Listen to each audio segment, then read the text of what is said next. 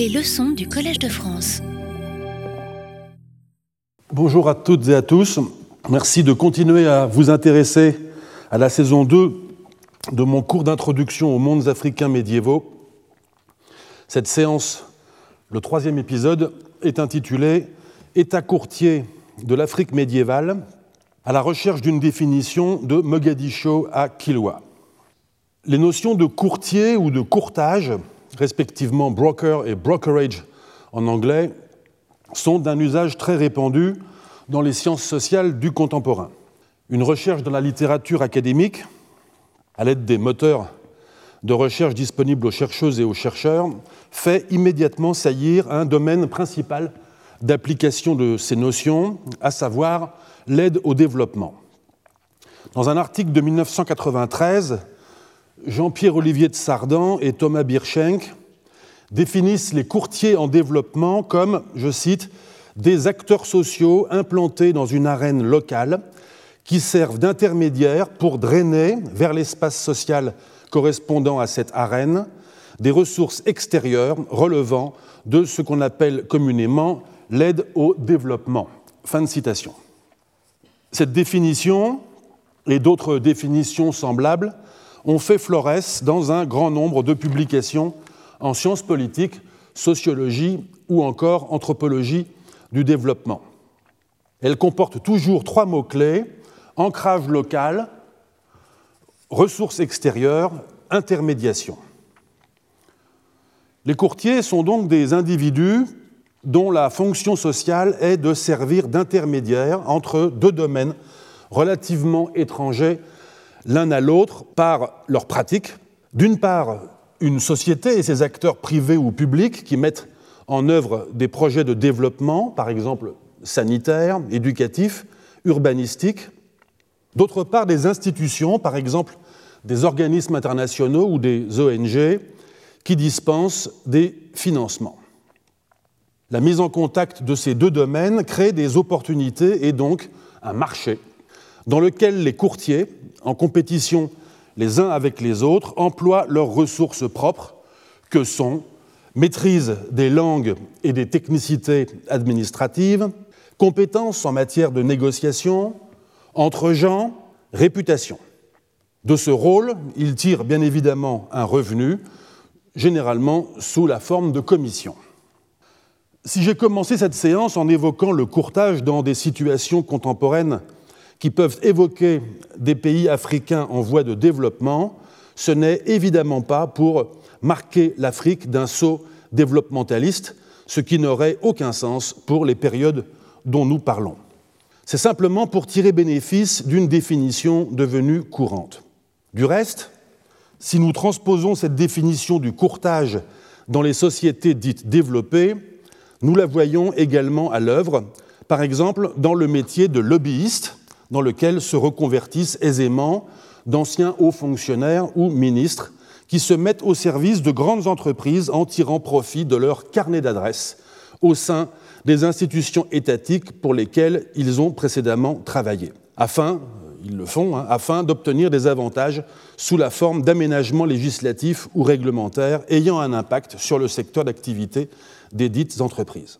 Notez bien que je ne juge pas le caractère déontologique, voire moral, de cette activité, d'ailleurs plus ou moins bien réglementée à Paris, Washington ou Bruxelles.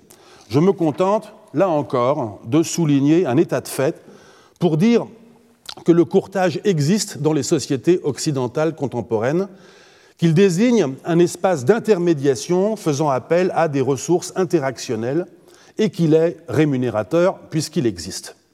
C'est du reste en termes de courtage que le sociologue Sylvain Laurence étudie, par exemple, sur la base d'archives, d'analyses statistiques et d'entretien, l'activité de lobbyistes à Bruxelles. Je me réfère à son ouvrage Les courtiers du capitalisme, milieu d'affaires et bureaucrates à Bruxelles, paru en 2015.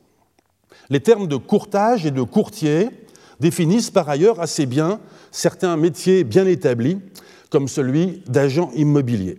Ils ont pu être également employés comme concept analytique dans des domaines plus dissimulés, comme celui des relations entre pays en froid sur la scène diplomatique, ou celui des migrations internationales, voire dans des domaines franchement interlopes, comme celui des négociations entre États et groupes terroristes au sujet de la libération d'otages, par exemple.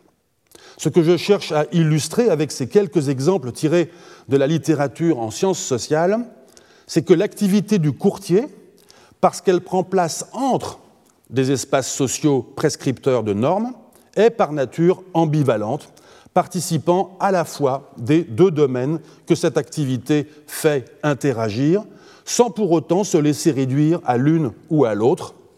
Et elle est par nature cachotière parce qu'elle prospère précisément de sa capacité à maîtriser et à exploiter des informations dissymétriques.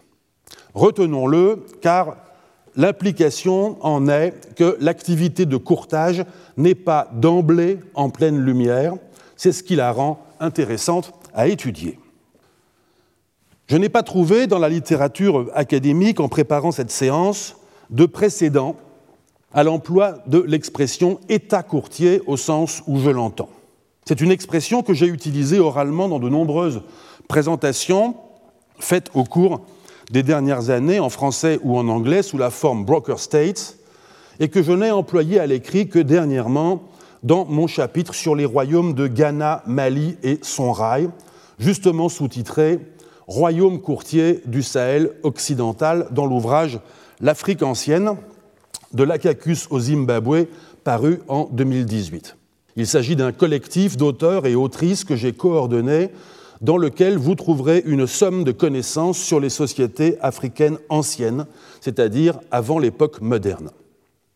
Considérant mon travail dans le cadre de mon enseignement au Collège de France comme celui d'un courtier entre le milieu de la recherche en histoire et archéologie de l'Afrique et les divers publics qui y trouvent un intérêt, vous me permettrez de prélever ma commission, d'ailleurs tout à fait symbolique, en faisant un peu de publicité pour mes publications. Pour revenir à l'expression d'État courtier, je ne la rencontre que sous sa forme anglaise, broker state, sous, la plume, sous sa forme anglaise, que sous la plume d'un historien de l'économie, dans un article de 1972 portant sur le système étatique états-unien postérieur au New Deal de Franklin Roosevelt. L'expression est entre guillemets, suggérant soit une citation qui n'est pas référencée, soit un néologisme créé par l'auteur. On retrouve cette même expression dans un certain nombre de travaux postérieurs de politologues et d'économistes. Mais elle désigne alors l'appareil d'État dans un rôle transactionnel au sein de la société états-unienne, distribuant des bénéfices économiques à différents acteurs sociaux, quelques catégories sociales, entreprises, banques, etc., en fonction de leur capacité à être entendus dans l'espace public. Mais c'est là un sens différent du mien. J'emploie l'expression d'État, non pas au sens d'appareil institutionnel, mais au sens générique d'une formation politique, quelle qu'elle soit, par exemple un royaume qui exerce une hégémonie sur un territoire. On voit d'emblée qu'il faut procéder à quelques ajustements de la notion de courtier pour l'appliquer à un État. Car si le courtage tel que défini par les sciences sociales n'a pas de lieu en propre, faisant en quelque sorte la navette entre acteurs sociaux, un État, lui, fut-il courtier, a un lieu, un espace intermédiaire, mais un espace bel et bien physique dans lequel il assure un rôle d'intermédiation. Curieux de savoir si des formations politiques de notre monde contemporain pouvaient être désignées comme des États courtiers, et munis de la vague idée qu'il fallait peut-être chercher du côté d'interstices territoriaux, je me suis livré à une petite enquête. Un article publié par quatre économistes australiens et britanniques en 2019 dans la revue Growth and Change, Croissance et Changement, vous voyez qu'il faut vraiment lire de tout, m'a particulièrement intéressé. Kirsten Martinus et ses co-auteurs remarquent en effet que des États et territoires petits par la taille réalise au sein du système économique global des performances mesurées grâce à des indicateurs comme le PIB ou la croissance, comparativement meilleures que celles d'États plus grands. Ces performances, expliquent les autrices et auteurs, sont dus à la mise en œuvre de multiples formes de courtage, brokerage, qui leur permettent d'occuper, si l'on peut dire, une surface interactionnelle plus grande qu'eux, dont ils tirent avantage.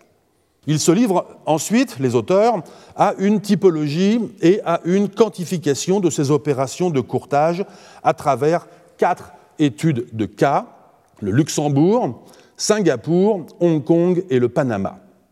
À des fins comparatives, d'autres semblables États pratiquant le courtage sont mentionnés au fil de l'article, par exemple Belize, le Liechtenstein, les Émirats arabes unis ou encore le Qatar.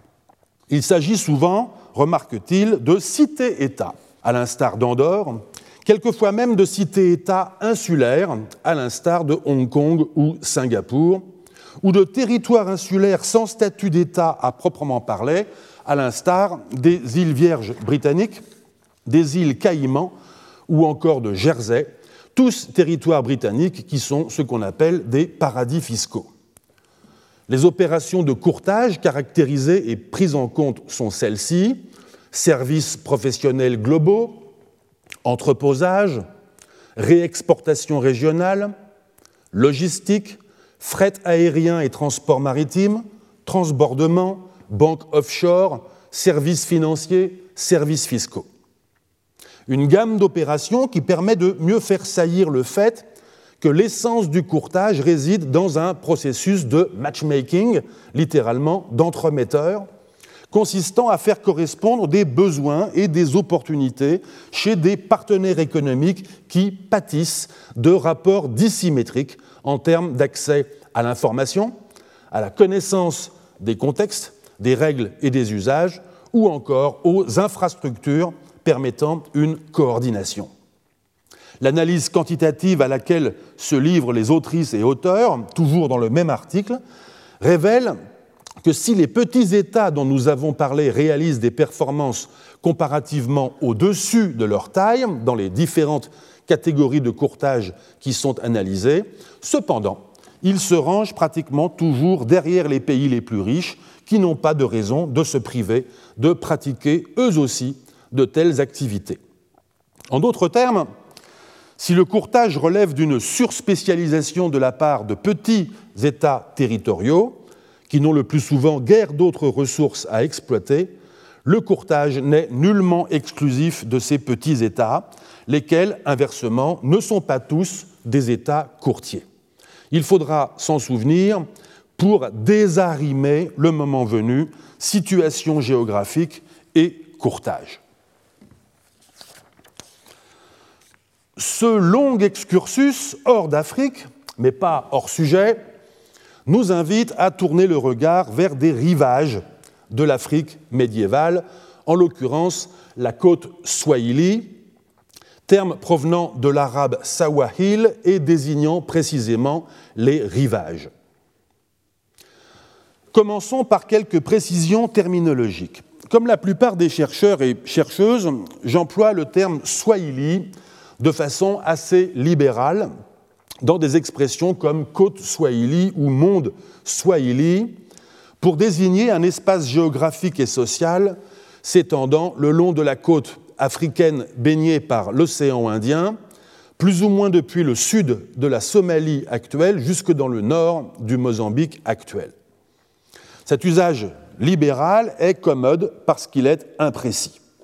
À vrai dire, le Swahili, ou plus justement le Kiswahili, est une langue, et le terme devrait donc être réservé, sinon strictement à un usage linguistique, du moins à désigner celles et ceux qui se considèrent à la fois comme locutrices et locuteurs du Kiswahili et comme appartenant à des groupes sociaux ou à un ensemble culturel swahili qui se reconnaît d'autres caractères communs que la langue.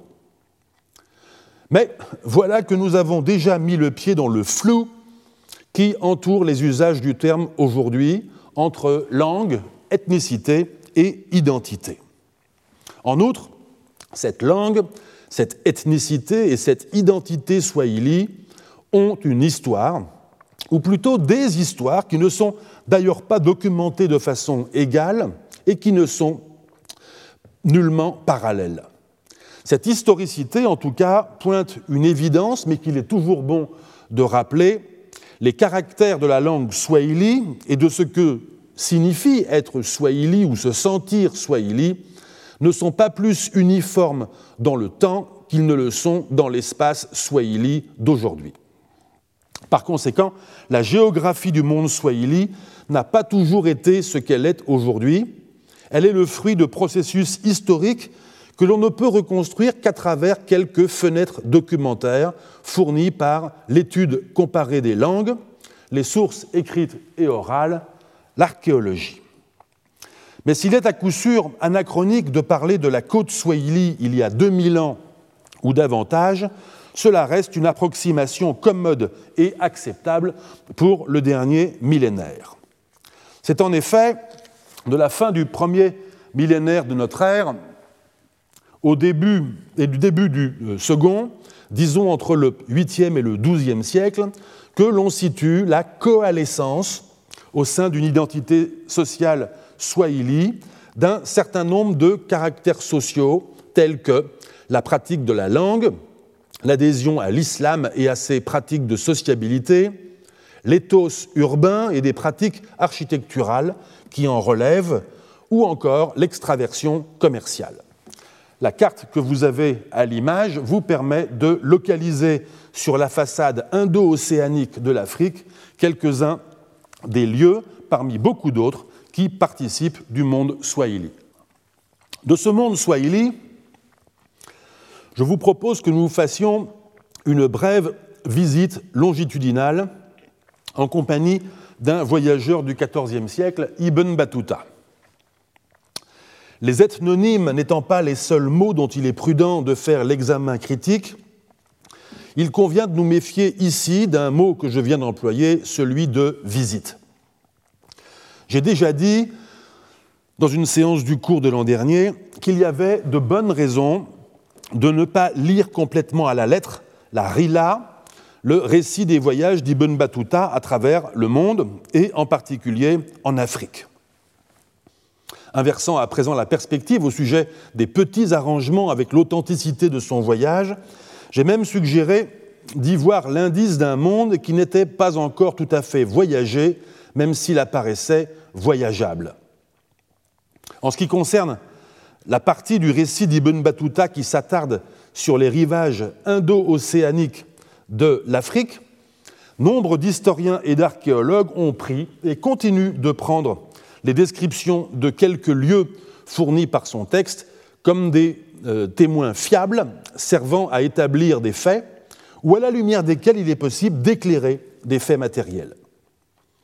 Rare manifestation d'incrédulité dans la littérature académique, l'archéologue britannique Neville Chittick, premier directeur du British Institute in Eastern Africa à Nairobi, au Kenya, en 1961, et qui réalisa des fouilles à Kilwa, en Tanzanie, au début des années 70, s'interrogeait sur la description faite par Ibn Battuta d'une agglomération de maisons de bois et de torchis couvertes de nattes de jonc, alors que ces fouilles montraient indiscutablement que la mosquée, le spectaculaire complexe palatial de Husuni Kubwa et l'habitat patricien de la ville, tous bâtis dans une belle architecture de calcaire corallien, étaient bien présents à Kilwa depuis au moins un demi-siècle à la date du supposé séjour.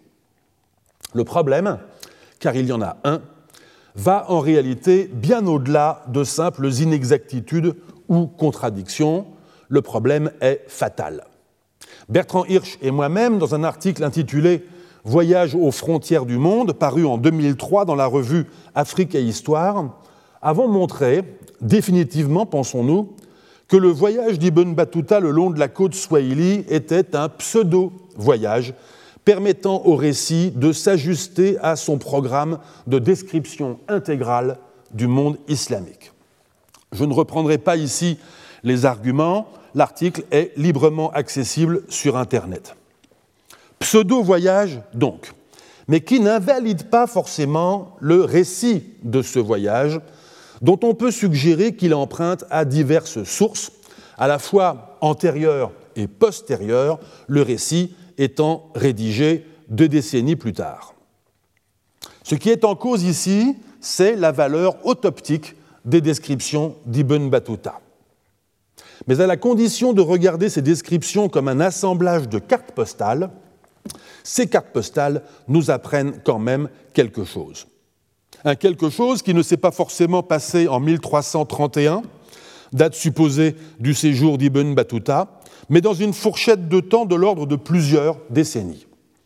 Je continuerai donc à parler de visite d'Ibn Battuta et à faire comme si le voyage avait eu lieu, mais nous sommes dorénavant prévenus qu'il convient d'écouter son récit, comme nous faisons avec celles et ceux qui prétendent revenir de voyage, sans ironie déplacée, mais avec une intraitable réserve critique. Ibn Battuta, donc, fait halte dans trois lieux de la côte orientale d'Afrique, respectivement du nord au sud, à Mogadiscio, la capitale de l'actuelle Somalie, qui fut, mais n'est plus aujourd'hui une ville swahili, Mombasa, au Kenya actuel, enfin Kilwa, en actuelle Tanzanie. Lisons-le. J'utilise la traduction de l'arabe en français par Paul Charles Dominique dans l'édition des Voyageurs arabes dans la collection La Pléiade. Mogadishu, Mogadishu donc, est une ville immense dont les habitants possèdent de nombreux chameaux qu'on égorge par centaines chaque jour. Ils ont aussi beaucoup de moutons. Ces habitants sont de riches commerçants. Dans cette ville sont fabriqués des tissus qui portent le nom de la cité et non pas leur pareil. Ils sont exportés vers l'Égypte et ailleurs. La suite va nous intéresser au premier chef. Les habitants de cette ville ont l'habitude suivante. Lorsqu'un bateau arrive dans leur port, il est abordé par des sunbuk, qui sont de petites barques, et qui sont chargés de quelques jeunes gens des habitants de la ville. Chacun d'entre eux porte un plat couvert, plein de nourriture, pour l'offrir à un commerçant du navire, à qui il dit Tu seras mon hôte. Chacun de ces jeunes gens procède de cette façon, si bien que chaque commerçant a, lorsqu'il débarque, une maison où il est reçu, à moins qu'il ne vienne souvent dans le pays et qu'il ait lié connaissance avec les habitants de la ville. Dans ce cas, il descend où il veut. Lorsqu'un négociant loge chez un hôte, c'est ce dernier qui se charge de vendre sa marchandise et de faire ses achats l'acheteur qui paierait au-dessous du prix ou le vendeur qui ferait une affaire en dehors de la présence de l'hôte verrait sa transaction annulée pour vice rédhibitoire par les habitants qui ont avantage à se comporter de la sorte. Lorsque les jeunes gens montèrent sur le bateau où je me trouvais, l'un d'entre eux s'avança vers moi. Alors mes compagnons lui dirent que je n'étais pas commerçant, mais juriste. Le jeune homme appela donc ses amis pour leur dire que j'étais l'hôte du cadi. Fin de citation. Le texte se poursuit avec quelques anecdotes badines survenues durant le séjour. La description des égards reçus par Ibn Battuta, c'est un point sur lequel il est très sourcilleux. La nourriture et les vêtements portés par les habitants du lieu. Enfin, l'étiquette qui entoure la personne du sultan de Mogadiscio. À quoi venons-nous d'assister? Dans les jeunes gens qui montent à bord des navires, on pense reconnaître d'emblée des fixeurs. Zrinka Stahuliak, professeur de littérature médiévale à l'Université de Californie à Los Angeles, qui fut elle-même fixeuse durant la guerre en Yougoslavie, a fait de ce terme une catégorie permettant d'analyser un certain nombre d'activités d'intermédiation culturelle. Dans plusieurs conférences faites au Collège de France en 2017-2018 à l'invitation de Patrick Boucheron, ces conférences sont accessibles sur le site du Collège, et dans plusieurs publications, elle observe les fonctions des fixeurs médiévaux, traducteurs de textes, interprètes, intermédiaires de toutes sortes. Elle montre l'ambivalence de leur statut, fragile et redoutable. et mettent en lumière les processus de leur invisibilisation, à la fois dans les productions culturelles médiévales et du fait du cloisonnement disciplinaire de l'historiographie. En déplaçant la focale de l'historienne des centres d'énonciation vers les interstices entre ces centres, elle suggère également de suivre le fixeur, à l'instar de Marco Polo, non pour observer à la dérobée les itinérances entre les mondes, mais pour envisager le monde sous son jour essentiellement réticulaire. Un fixeur, c'est littéralement en anglais un dépanneur.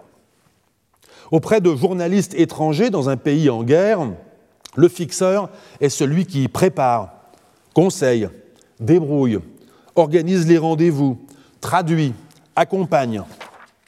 Dans une équipe de cinéma ou d'archéologues opérant à l'étranger, où cette position existe sous d'autres noms comme placeur ou démarcheur, il est tout cela à la fois, mais aussi guide, chauffeur, coursier, parfois éclaireur. Les jeunes gens qui montent à bord des navires dans le port de Mogadiscio semblent donc a priori s'inscrire dans ce registre d'activité consistant à faciliter une interaction qui ne leur préexiste pas et qui, par leur entremise, permettra à un négociant étranger de nouer une relation personnelle et commerciale privilégiée avec un membre du patriciat urbain de Mogadiscio. Il existe dans le monde islamique médiéval une littérature de traités et des archives qui témoignent des pratiques et réglementations s'appliquant aux activités portuaires. Je remercie au passage Julien Loiseau de m'avoir indiqué quelques références à ce sujet.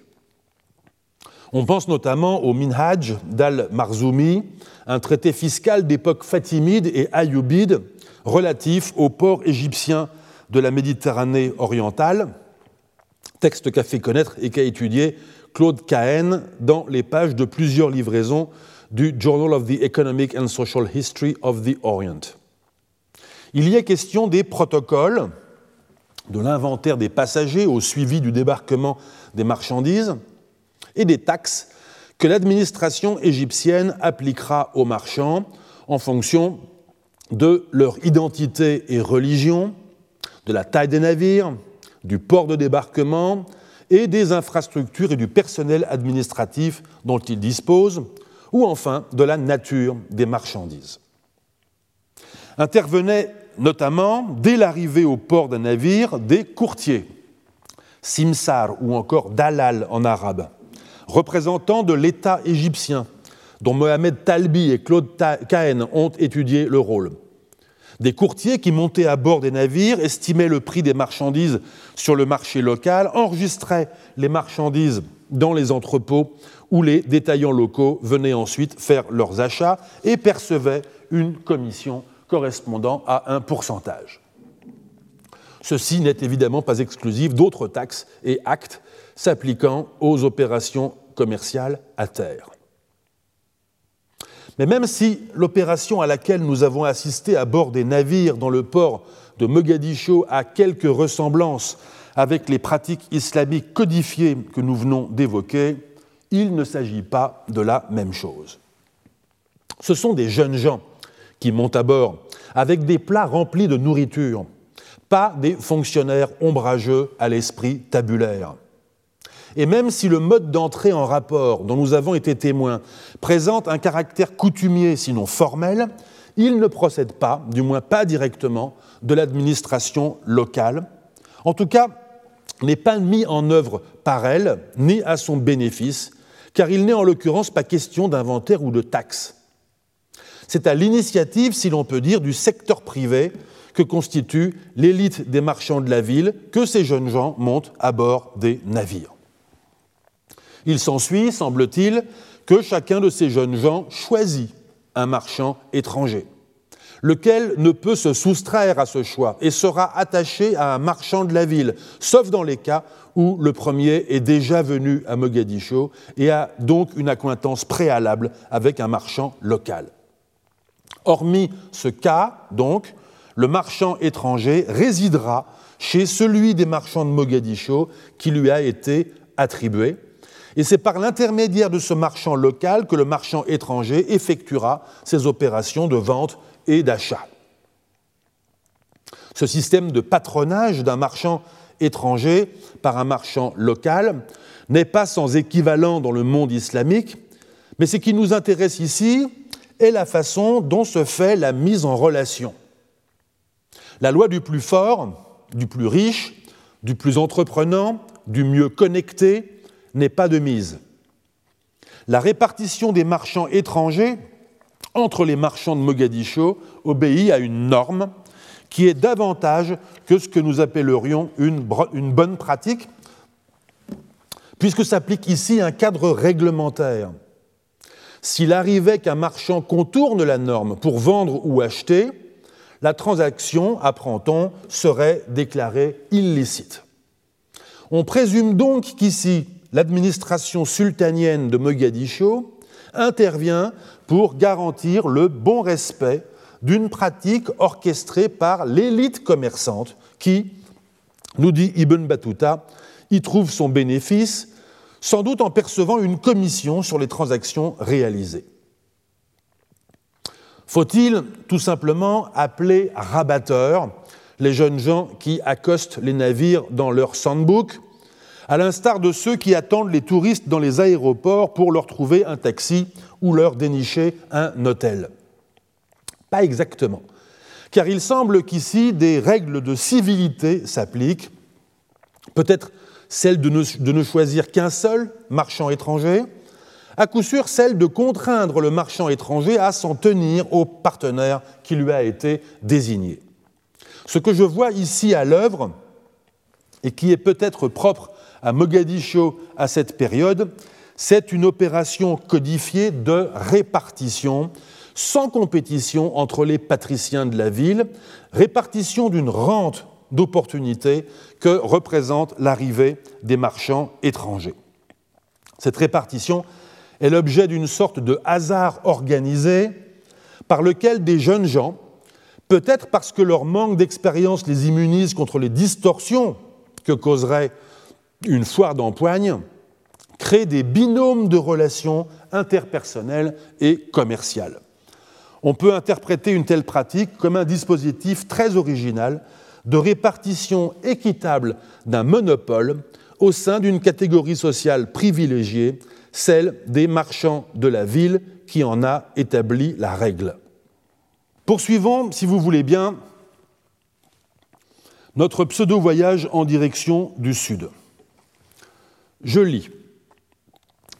Je m'embarquai ensuite en direction du pays des Sawahil et de la ville de Kilwa, au pays des Anges. Vous notez ici l'usage du mot Sawahil, les rivages, qui semble s'appliquer strictement, sans signification ethnique, à un segment géographique de la côte est-africaine. Je poursuis. Nous arrivâmes à Mombasa, grande île, à deux jours de navigation des Sawahil, et qui n'a pas d'arrière-pays. On y récolte un fruit dit al-jamoun, qui ressemble à l'olive, avec un noyau pareil à celui de l'olive, mais qui est très sucré. Les habitants de l'île n'ont pas de céréales, ils les importent donc des sawahil. Leur nourriture se compose principalement de bananes et de poissons. Ils sont de rite chaféite, gens pieux, chastes et vertueux. Leurs mosquées sont en bois, très solidement édifiées. À chaque porte de la mosquée ont été creusés un ou deux puits d'une à deux coudées de profondeur. On y puise à l'aide d'un gobelet en bois fixé à un bâton mince d'une coudée de long. Le sol autour du puits et de la mosquée est pavé, Quiconque veut entrer dans l'oratoire se lave les pieds préalablement et se les essuie sur un bout de natte grossière placé sur le seuil de la mosquée. Celui qui veut faire ses ablutions prend le gobelet entre ses cuisses et se jette de l'eau sur les mains. Tout le monde ici marche nu-pied. Nous passâmes une nuit dans cette île. Fin de citation. Voici à l'image une vue satellitaire de la région de Mombasa tirée de Google Earth. Vous découvrez une configuration, à vrai dire, assez extraordinaire, une île que j'ai détourée d'un trait pointillé blanc d'environ 2 km de largeur pour 4 de long, littéralement sertie au milieu d'une baie quasi fermée, dont elle forme, pour ainsi dire, le bouchon. Cette île est le site du vieux Mombasa. L'île n'est pas à deux jours du rivage. Elle est reliée aujourd'hui à la terre ferme par deux ponts. Et à vrai dire, on passe de l'île à la terre ferme à pied sec à marée basse. La carte postale rapportée par Ibn Battuta est donc belle, elle fait couleur locale, mais la précision topographique qu'il a cru bon d'ajouter était tout simplement fausse. Essayons de lui trouver une justification en émettant l'hypothèse que la géomorphologie du littoral a changé au cours des sept derniers siècles. Mais regardons cette carte portugaise de Mombasa en 1728 par José Lopez d'Assa que j'incruste dans la partie gauche de l'image. Elle montre une configuration topographique tout à fait similaire à l'actuelle. Remontons encore dans le temps, mais cette fois, puisque nous n'avons pas de carte arabe de la région, en nous tournant vers l'archéologie. Les prospections réalisées par Rosemary McConkie et Thomas McErlin en 2001, leur publication date de 2007, dans une perspective d'archéologie maritime, donc le long du pourtour côtier de l'île et sur l'estran, leur ont permis de réaliser un inventaire des sites observés. Ce sont les vestiges architecturaux datant de la période de domination portugaise entre la fin du XVIe et la fin du XVIIe siècle qui sont les plus nombreux et les mieux conservés pour des raisons évidentes. Mais la distribution des sites de toute époque, y compris médiévale, notamment des structures à vocation marine telles que structures portuaires bâties et zones de rejet de céramique importée, et même ancrage en eau profonde et zones de halage, suggèrent une robuste préservation du profil de côte au cours du dernier millénaire au moins. Les mêmes archéologues ont pratiqué une étude géophysique par sonar des fonds marins environnants qui ont montré que l'entrée du vieux port de Mombasa correspondait à une brèche naturelle dans le récif corallien permettant l'accès des navires de gros tonnage. Bref, non, décidément non. La brève description topographique de Mombasa par Ibn Battuta ne tient pas. S'il s'était rendu sur les lieux, même à l'occasion d'un bref stopover touristique, il aurait pu constater que la terre ferme entourait littéralement l'île de tous côtés. Allons plus loin. Sauf à faire l'hypothèse d'une défaillance de sa mémoire, qui aurait porté uniquement sur la configuration des lieux, hypothèse gratuite, mais qui ne parvient pas à sauver définitivement le reste de la description, il vaut peut-être mieux accepter que Ibn Battuta ne se soit pas rendu à Mombasa. Cela rendrait mieux compte et de la véracité possible des quelques informations fournies par le texte, d'une couleur locale qu'aurait pu transmettre à Ibn Battuta n'importe quel voyageur rencontré en chemin, et de l'erreur factuelle sur la situation de l'île par rapport à la terre ferme. L'enjeu est cependant mince, je vous l'accorde, car ce que nous apprenons relève essentiellement de l'aperçu hâtif sur la gastronomie et l'artisanat locaux. À moins que, à moins qu'il faille faire le contraire et tenter de sauver la mention relative à une île située à deux jours de navigation du continent. Car il y a bien dans les parages quelques îles. Les deux principales, à deux ou trois journées de navigation vers le sud, appartiennent à l'archipel de Zanzibar, en actuelle Tanzanie. Il s'agit des îles de Pemba et d'Unguja, cette dernière étant le siège de la ville de Zanzibar proprement dite.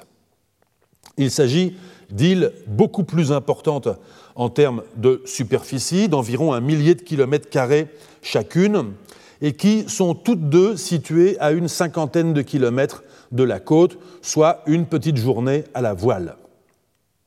Elles ont, euh, également toutes deux contribué au développement de la culture swahili. À la rigueur, donc, cela conviendrait mieux à la description topographique. Le prix à payer pour cet ajustement géographique serait cependant de nous obliger à renoncer à identifier Mombasa dans les lieux qu'Ibn Battuta appelle Mombasa. Mais est-ce si important? Après tout, que l'on mange sur cette île du poisson et des bananes et qu'il y ait des paillassons devant les mosquées ne constitue pas des informations si capitales qu'il soit absolument nécessaire de les localiser avec précision. Mais si vous voulez bien, haussons l'analyse d'un cran pour tenter d'apercevoir ce qui reste vrai, quelle que soit la localisation du lieu et quelle que soit son identité précise, à supposer seulement, de façon très minimaliste, qu'Ibn Battuta rapporte des informations de seconde main qu'il tente maladroitement de localiser sur la carte, ou même qu'il se soit vraiment rendu sur une île des environs en commettant une erreur sur son nom, ou même encore qu'il ait vraiment fait halte à Mombasa en commettant une erreur sur sa configuration géographique. Ce qui reste vrai dans tous les cas, c'est le caractère insulaire de ce territoire qui, nous dit Ibn Battuta, n'a pas d'arrière-pays. Comprenons qu'il n'a pas d'extension territoriale sur le continent et qu'il constitue par conséquent une entité sociale autonome. Nous n'apprenons rien de son organisation politique. Nous nous laissons simplement dire que les habitants sont des musulmans à qui, et c'est rare, Ibn Battuta n'a aucun reproche à faire. En termes d'économie, nous comprenons que la société de cette île consomme un fruit appelé al-jamoun en arabe, vraisemblablement le fruit du jamelonnier, Syzygium cumini, qui ressemble effectivement, à s'y méprendre, à une olive, et dont l'aire de répartition actuelle couvre aussi bien le Kenya que la Réunion et Madagascar. Pour ce qui est des produits agricoles, en revanche, cette société insulaire est contrainte de commercer avec la terre ferme. Son ouverture religieuse en direction du monde islamique, sa capacité à servir de relais et, on peut le présumer, de marché, crée un, assortiment d'opportunités et de contraintes qui évoque ce que nous avons dit des sociétés d'interface. Poursuivons. Ibn Battuta sera resté une nuit à Mombasa. Puis, nous dit-il, je le cite, Nous nous embarquâmes pour Kilwa, grande ville côtière, habitée principalement par des anges, au teint très noir, avec des incisions sur le visage comme les limis de Janawa. Un marchand m'a raconté que la ville de Soufala était à un demi-mois de marche de Kilwa et à un mois de Yufi, dans le pays des Limis, d'où l'on exporte de l'or brut à Sofala. La ville de Kilwa est une très belle ville, bien bâtie, dont toutes les maisons sont en bois avec un toit de 10, une espèce de jonc donc. Il y pleut beaucoup. Les habitants de cette contrée mènent la guerre sainte parce que leur pays est contigu à celui des impies anges. Ce sont des gens surtout pieux et vertueux qui appartiennent au rite. Le sultan de Kilwa était, lorsque j'arrivais dans la ville, Abu al-Muzaffar Hassan, surnommé également Abu al-Mawahib à cause du grand nombre de dons qu'il faisait et de ses actes de charité.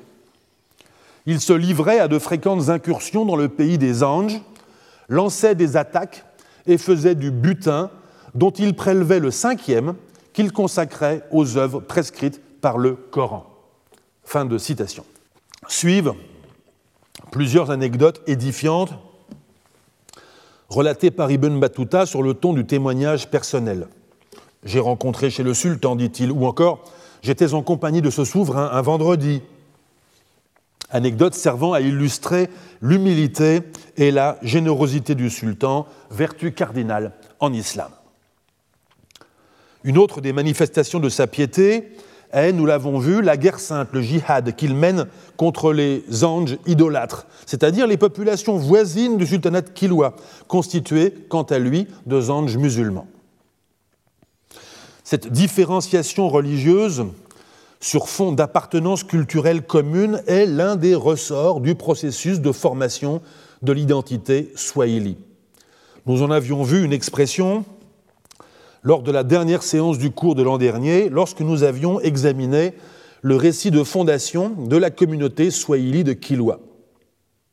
Ce récit était une manière de rendre compte de la relation complexe, évolutive, entre proximité spatiale ou linguistique d'une part et distance religieuse ou économique d'autre part.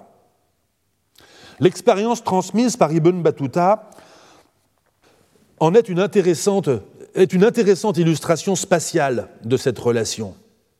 Kilwa, grande ville côtière, nous dit-il, est contiguë, c'est encore son expression, au pays païen.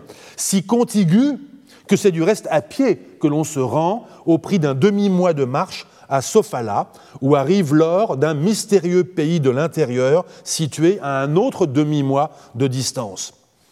Kilwa, en somme, sur la terre ferme, est une enclave zange en pays zange qui entretient avec son milieu social environnant des relations qui mêlent distinction identitaire, hostilité et relations commerciales.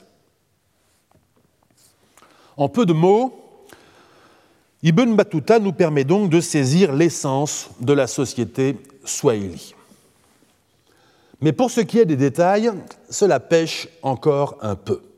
Cette fois, il localise en effet Kilwa sur la terre ferme, alors que Kilwa est indiscutablement une île. Ou plutôt, soyons précis, Kilwa est constitué de plusieurs îles, dont trois principales que je fais figurer sur un fond d'image satellitaire en les détourant à nouveau d'un trait pointillé blanc. Ces trois îles s'appellent Kilwa Kisiwani, Sanjayakati et Songomnara. Elles occupent comme vous, pouvez, le voir, une position très similaire à celle de Mombasa, dans une baie échancrée que les îles contribuent en quelque sorte à fermer, créant de la sorte une situation idéale à la fois d'ouverture et de défense. Différentes prospections et fouilles archéologiques conduites sur ces îles et sur les langues de terre ferme entourant la baie ainsi qu'un récent inventaire archéologique et patrimonial réalisé par Stéphane Pradine et Pierre Blanchard, ont montré que la distribution des occupations sur ces îles diffère selon les époques. Mais à coup sûr, au XIIIe et XIVe siècle, l'établissement urbain principal et l'essentiel des sites élitaires sont situés sur l'île de Kilwa-Kisiwani. J'emprunte à Pradine et Blanchard leur carte de distribution des sites sur Kilwa Kisiwani en signalant à l'image la publication d'origine. Il s'agit d'une île de 2 à 3 km de largeur, ceinturée de marais et de zones de balancement des marées, l'estran, propice à un écosystème de mangroves, comme vous pouvez le voir à droite, écosystème de mangroves dans lequel on voit parfois saillir des vestiges bâtis, comme ici, en calcaire corallien.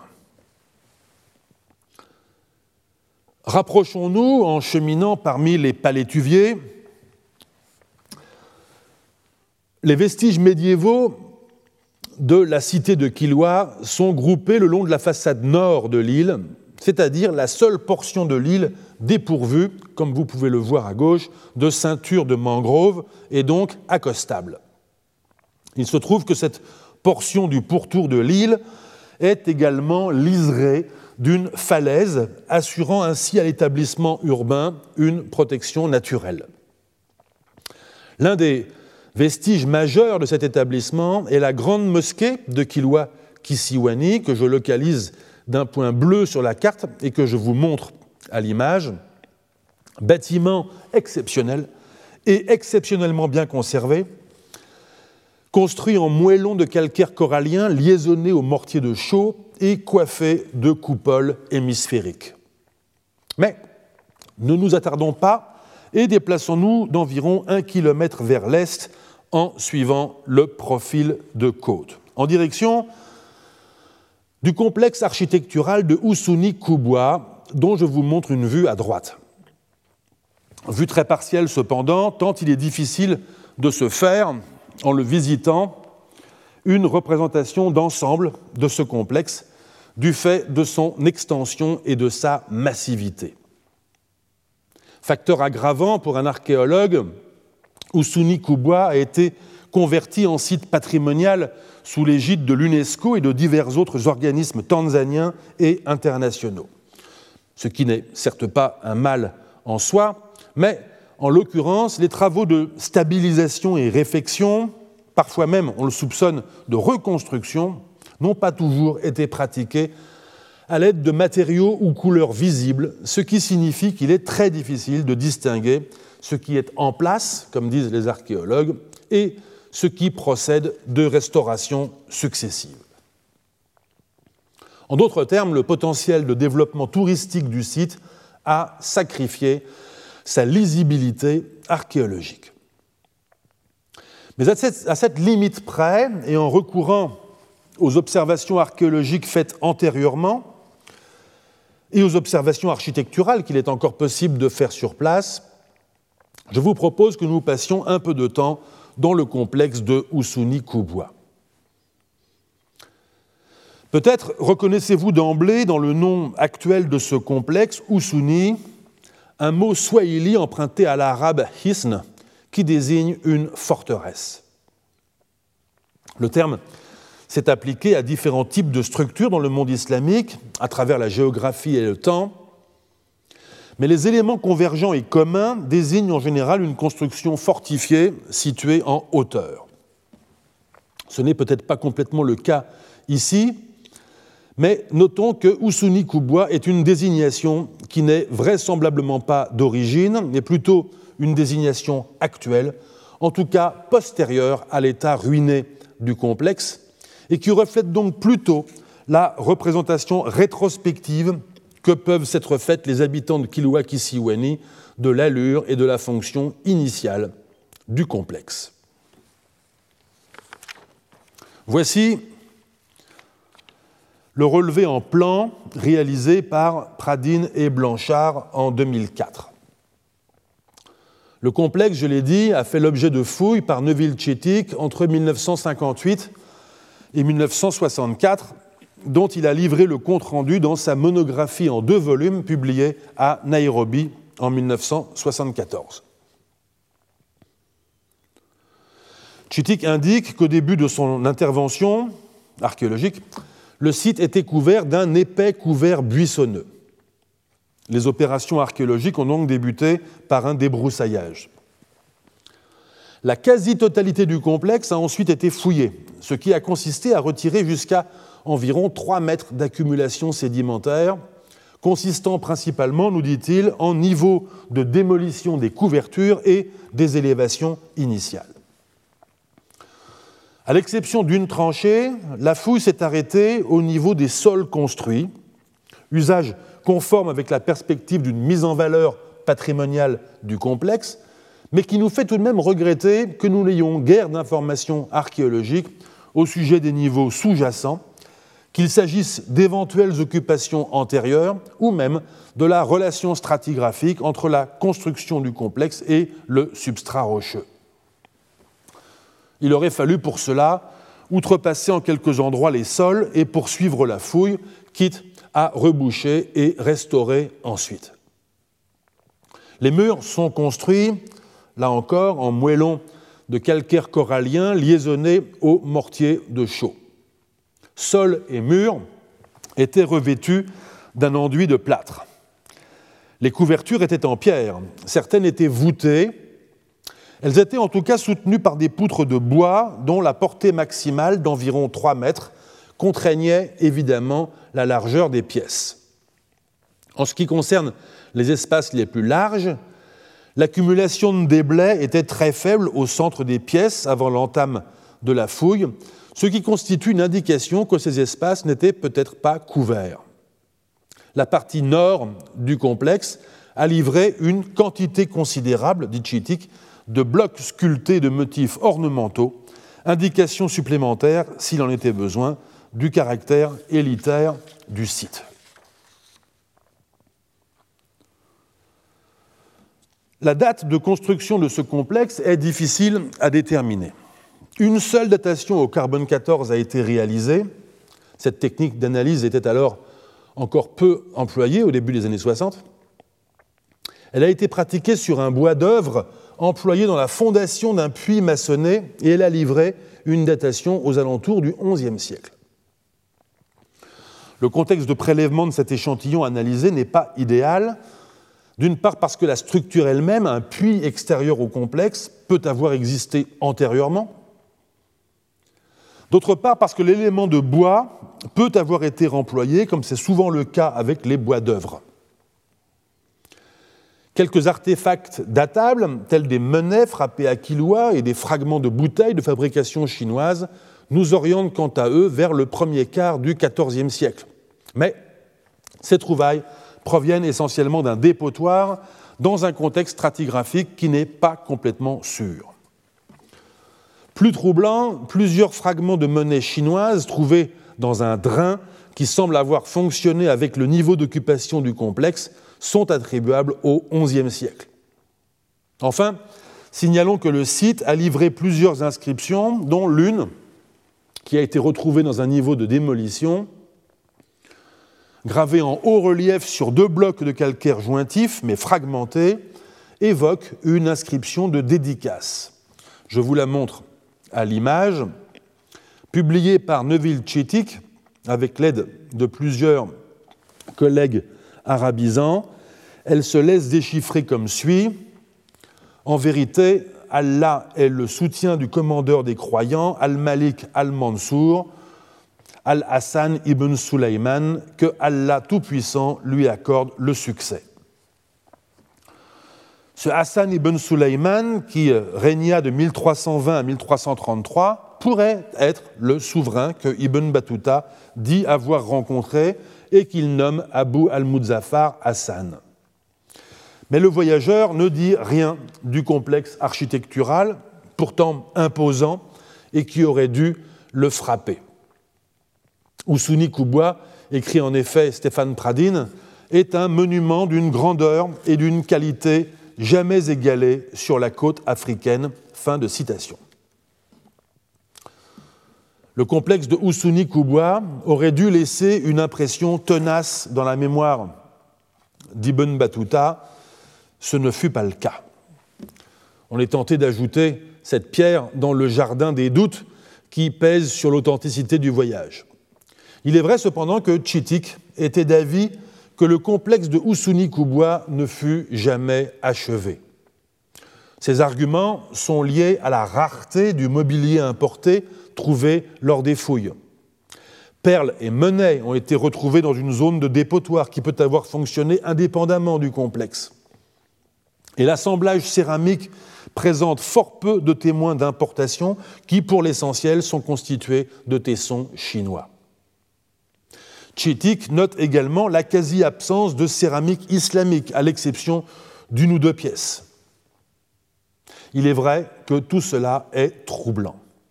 Mais il est difficile de se faire une idée définitive. Compte tenu de l'état ruiné de l'édifice avant la fouille, qui ne permet guère de savoir quel était son état final, et des incertitudes chronologiques. Notons qu'il existe tout de même des indices de fonctionnement. Est-il possible que l'édifice ait connu plusieurs phases de construction et d'occupation sur un, deux ou trois siècles qui pas que n'aurait pas forcément reconnu l'archéologue? Se peut-il que tout ou partie du complexe ait fait l'objet, dans le premier tiers du XIVe siècle, d'une reconstruction? Il faudrait, pour en avoir le cœur net, pratiquer de nouvelles fouilles dans les niveaux intacts, précisément sous les sols d'occupation et au niveau des fondations qui n'ont pas été observées jusqu'à présent. Afin de vous donner une idée des volumes de ce complexe, je vous montre à présent une reconstitution, une reconstitution axonométrique. Je l'emprunte à Peter Garlake, un historien de l'art rhodésien qui l'a réalisé en 1966 sur la base de son relevé des vestiges architecturaux visibles ainsi que des observations archéologiques de Neuville-Chitic. J'insiste, il s'agit d'une reconstitution avec la part interprétative qu'elle suppose, dans la mesure où les élévations et les couvertures sont imaginées d'après les vestiges architecturaux en place et les vestiges archéologiques observés à la fouille, et avec la part d'idéalisation qu'elle suppose également, puisqu'elle nous présente dans une même vue des états des différents éléments de ce complexe qui non seulement n'ont pas forcément été achevés, mais n'ont pas forcément coexisté. Mais ce dessin représente néanmoins une représentation réaliste, sans fantasme particulier.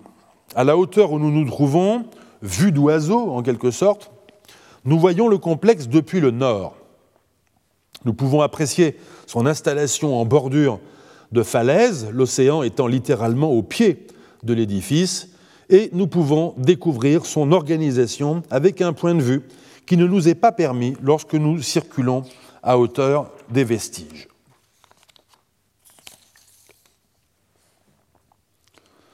Depuis les fouilles pratiquées par Neuville Chittick et l'interprétation qu'il fit des vestiges, on a pris l'habitude de reconnaître dans ce complexe deux ensembles fonctionnels distincts, mais accolés l'un à l'autre.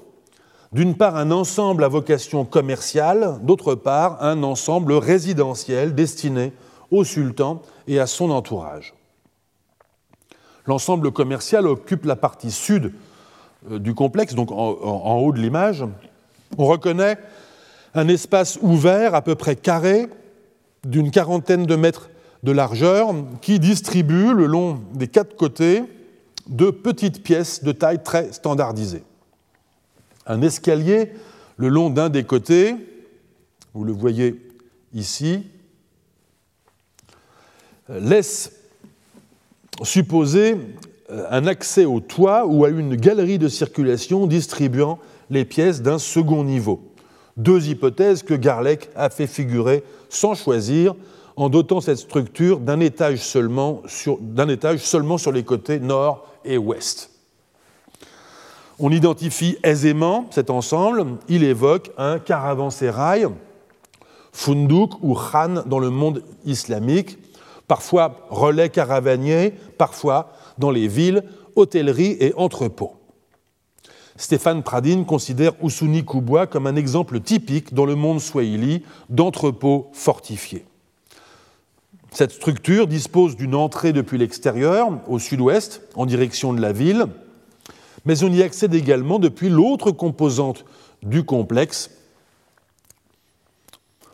J'emprunte à Stéphane Pradine sa description des lieux, je le cite. Les éléments les plus caractéristiques du palais sont une grande cour d'audience encaissée, entourée de marches et de niches ornementales. Le pavillon principal du sultan est exposé au vent dominant. Orientés vers la mer, les appartements étaient richement décorés par différents types de moulures et de voûtes ornées de pierres de corail taillées. Deux longues pièces étaient couvertes d'une voûte en plein cintre et décorées de panneaux et de frises. Une piscine octogonale, encadrée de niches et de bancs, a été construite à l'ouest des pièces d'habitat. Enfin, à l'extrémité nord, un escalier monumental creusé dans la roche permet de descendre jusqu'à la mer. Au débouché de cet escalier se trouve une petite mosquée. Son mirabe a été complètement détruit par l'érosion maritime, mais l'orientation de l'édifice et la présence de deux bassins encadrant l'entrée confirment la présence et l'utilisation d'une petite mosquée à la base de la falaise. Fin de citation. Cette description des lieux est parfaitement juste. La diversité des espaces, leur hiérarchisation par la taille et la majesté, l'investissement des matériaux, de la technique, des décors gravés dans la pierre ou dans le stuc, Tout plaide indiscutablement pour une fonction palatiale sans équivalent sur la côte Swahili, en phase avec ce qui fut la puissance politique et économique de Kilwa durant une période de trois siècles. Mais aussi juste qu'elle soit et aussi acceptée qu'elle soit dans les études swahilisantes, cette description des lieux ne rend pas complètement compte, à mon avis, de la singularité du complexe de Usuni-Kubwa. En d'autres termes, l'appellation de palais, je trouve, aplatit cette singularité en suggérant un mixte d'espaces privés ou résidentiels et d'espaces dévolus à l'exercice des attributs publics du souverain. Mais alors, comment comprendre leur si étroite imbrication, aussi bien que la centralité des cours à ciel ouvert, indiscutablement liée à des usages régaliens, à en juger par leur dispositif en gradin, ou encore le pavillon qui surplombe la salle d'audience, mais d'où se dégage à peine, il faut bien en convenir, des espaces véritablement privatifs qui seraient réservés aux épouses, à la famille, aux dépendants, aux serviteurs du sultan. Comment comprendre la présence de cette piscine octogonale qui pourrait constituer à elle seule, en ces lieux, la marque d'une sociabilité distinctement islamique et inversement, ce petit oratoire palatin en bas de la falaise, qui ne pouvait guère accommoder que quelques fidèles. Comment comprendre également la juxtaposition? Mieux, l'articulation architecturale entre la composante que nous venons de décrire et le caravansérail qui occupe la moitié sud du complexe de Usuni-Kubwa. Et comment expliquer encore ce sentiment que la totalité du complexe de Usuni-Kubwa a été conçu comme un continuum égrenant des espaces allant du spirituel, l'oratoire en bas des marches, au séculier, des banales activités de déballage et d'entreposage, et offrant un dispositif de circulation relativement contraint, parcourant tous les jalons d'une sociabilité du commerce. Je manque d'une culture architecturale islamique suffisante pour documenter complètement ma proposition ou pour lui chercher d'éventuels modèles ou équivalents dans le monde islamique, mais je voudrais suggérer que le complexe de Husuni Kubwa n'est pas tant un palais au sens où il aurait servi de résidence au sultan qu'un dispositif panoptique, étroitement contrôlé par le pouvoir royal destinés à l'accueil et l'hébergement des marchands, en même temps qu'à l'encadrement strict de leurs opérations de vente et d'achat. Vous êtes arabe, persan, chinois ou hindou. Votre navire vient de jeter l'ancre dans la crique au bas de la falaise, sur le seul point du pourtour de l'île où cela est possible de le faire à l'abri. Vous passez par l'oratoire et empruntez l'escalier. Vous débouchez dans une salle de réception, on vous installe dans vos appartements et on vous apporte nourriture et cadeaux d'hospitalité. Vos hommes déchargeront et porteront les balles de marchandises en passant par l'autre escalier et la rampe qui ne peuvent mener qu'au caravansérail. Ils y logeront en surveillant vos biens. Le sultan vous recevra plus tard dans la salle d'audience c'est là qu'un juge tranchera au besoin les litiges. L'inventaire des marchandises et l'acquittement de vos taxes auront lieu demain. D'ici là, allez en ville ou reposez-vous. La piscine est au bout du couloir. Je vous laisse apprécier la vue qu'elle offre sur l'horizon. Et je vous remercie en vous disant à la semaine prochaine. Retrouvez tous les contenus du Collège de France sur www.colège-2-france.fr.